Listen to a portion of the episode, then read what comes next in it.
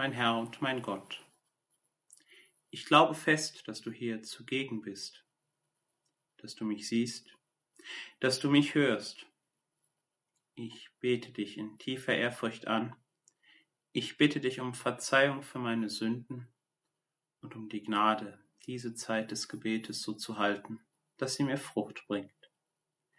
Maria, meine unbefleckte Mutter, heiliger Josef, mein Vater und Herr, mein Schutzengel, bittet für mich. Immer wieder, wenn man, wenn ich heute die Nachrichten lese oder die Zeitung mir ansehe und durchlese, kommen immer wieder Meldungen von Umbenennungen von Straßen und Plätzen, öffentlichen Gebäuden, Absetzen von Statuen und die Diskussion darüber, wie man als Gesellschaft über die Geschichte denken soll.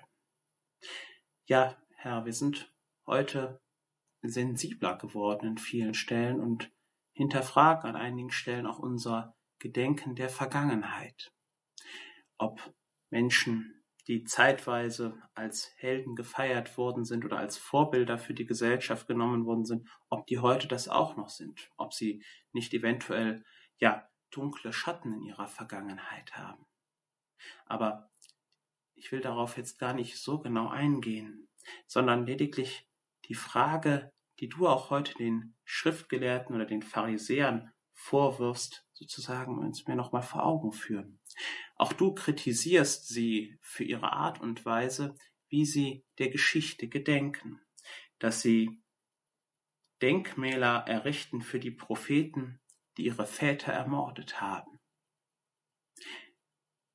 Ja, was ist eigentlich das Kritikwürdige daran? Denn die Pharisäer errichten schließlich keine Denkmäler für ihre Väter, die die Mörder der Propheten sind, sondern für die Propheten. Herr, wenn ich mir meine eigene Herangehensweise an die Geschichte ansehe, dann muss ich feststellen, dass ich, wenn ich mir die Geschichte ansehe, ich häufig sozusagen auf den Gedanken komme, wenn ich damals gelebt hätte, hätte ich das anders gemacht.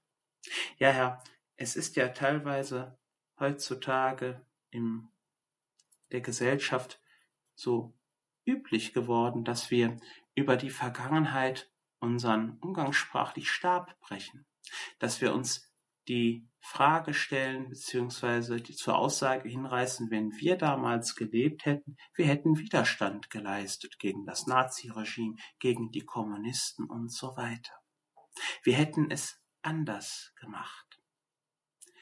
Und Herr, wenn man jetzt als Beispiel eine historische Person wie und ein Verbrecher wie Hitler zum, zum Rat zieht, dann kommt, komme ich schnell zu dem Gedanken, das ist ein Monster aus einer anderen Welt. Das ist jemand, der kann gar kein Mensch sein, so grausam, so schrecklich wie das war, was er angerichtet hat. Das Verbrechen, das er initiiert hat, das Chaos und die Unmenschlichkeit, die er sozusagen auf die Weltbühne geführt hat. Aber genau dieses Denken, Herr, ist wiederum gefährlich. Das habe ich gemerkt, als ich beispielsweise den Film Der Untergang gesehen habe. Da geht es ja um die letzten Tage des Hitlerregimes beispielsweise. Und das Großartige, künstlerisch Großartige an dem Darsteller, der den Hitler gespielt hat, ist ja der, dass er ihn erschreckend menschlich gezeichnet hat, in seinem Wahnsinn, in seiner Boshaftigkeit. Und dass das dem Ganzen nochmal eine gewisse, ja, aus meiner Sicht, Aktualität und auch angstmachenden Faktor gegeben hat. Denn es gibt nicht den breiten, tiefen, garstigen Abgrund zwischen mir und den Verbrechern, den schlimmen Menschen. Das ist mir damals in diesem Film und es ist mir heute mal wieder bewusst geworden. Sobald ich anfange, mich über meine Vergangenheit, über die menschliche Vergangenheit hinwegzusetzen, als Richter aufzuspielen, fange ich auch an zu sagen, Herr, ich bin besser. Mit mir wird das nicht geschehen. Und genau dann kommt die Gefahr auf, dass ich mich verheddere, dass ich selbstgerecht werde. Und das ist genau das, Herr, was du beispielsweise deinen Kritikern, den Pharisäern und Schriftgelehrten ja vorwirfst. Du sagst ihnen ja, wenn wir damals zur Zeit unserer Väter gelebt hätten, dann hätten wir das nicht gemacht. Es ist genau die gleiche Denke, die sozusagen in dem Menschen drinsteckt. Es ist der Glaube, Herr, dass wir Menschen aus uns heraus es besser machen können. Dass wir, wenn wir genug gelernt haben, genug wissen, genug können, dass wir dann nicht zu Verbrechern werden. Aber nicht das ist es, was uns Menschen vor dem Abgleiten ins Böse rettet, sondern lediglich deine Gnade, das Zusammensein mit dir.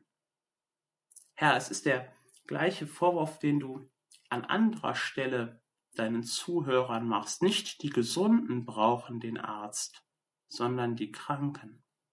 Das sagst du den Pharisäern und Schriftgelehrten, den Menschen, die dich kritisieren, dass du mit Zöllern und Sündern zusammensitzt, dass du mit ihnen isst, dass du ihnen predigst, dass du sie annimmst und ihnen den Weg zurückzeigst.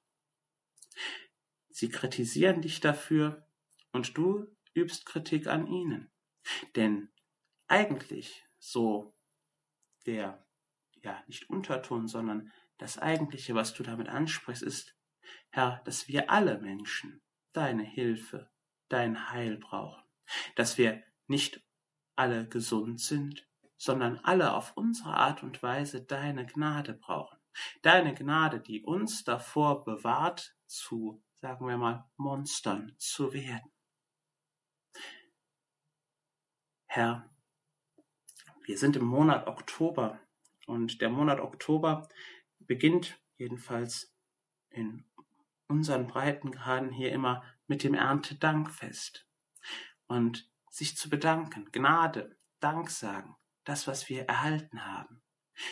Herr, hilf mir, dass ich ein offenes Herz bekomme, dass ich offene Augen habe und erkenne, was deine Gnade aus meinem Leben gemacht hat, dass ich mich nicht voreilig zum Richter über andere aufspiele, sondern dass ich erkenne, dass lediglich deine liebende Hand, deine Gnade mich davor rettet, in den tiefen Abgrund der Finsternis zu fallen.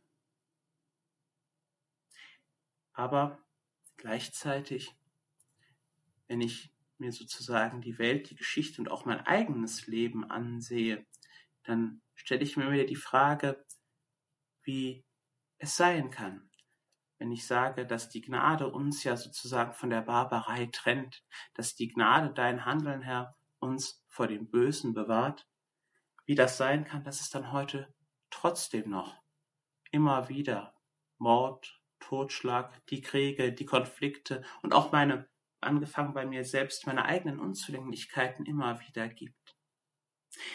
Ja, wenn ich mir das so ansehe und die Welt sozusagen einteile, dann kann es schnell passieren, dass ich in Traurigkeit verfalle. Und dass es mir schwerfällt zu sagen, ich mache weiter, ich mache trotzdem weiter. Ich bete weiter, Herr. Ich bin weiter an deiner Seite und versuche weiterhin an dir festzuhalten, ja, immer wieder neu das Gute zu wählen, mit deiner Hilfe das Gute zu tun. Es gibt einen Text von der heiligen Mutter Teresa von Kalkutta, die einem gerade trotzdem Mut machen möchte, trotz aller Umstände. Und mit diesem Gebet, diesem Text, möchte ich jetzt die Zeit unseres Gebetes der Betrachtung beenden. Die Menschen sind unvernünftig, irrational und egoistisch. Liebe diese Menschen trotzdem. Wenn du Gutes tust, werden dich die Menschen beschuldigen, dabei selbstsüchtige Hintergedanken zu haben. Tue trotzdem Gutes.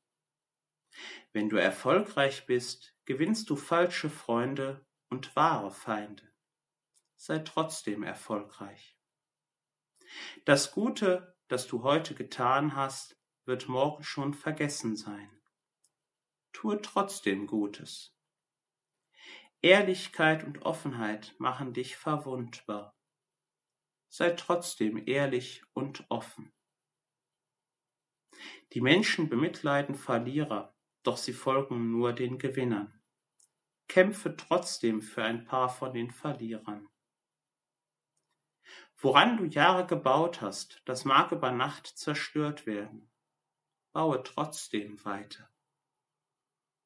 Die Menschen brauchen wirklich Hilfe, doch es kann sein, dass sie dich angreifen, wenn du ihnen hilfst. Hilf diesen Menschen trotzdem. Gib der Welt das Beste, was du hast, und du wirst zum Dank dafür einen Tritt erhalten. Gib der Welt trotzdem das Beste.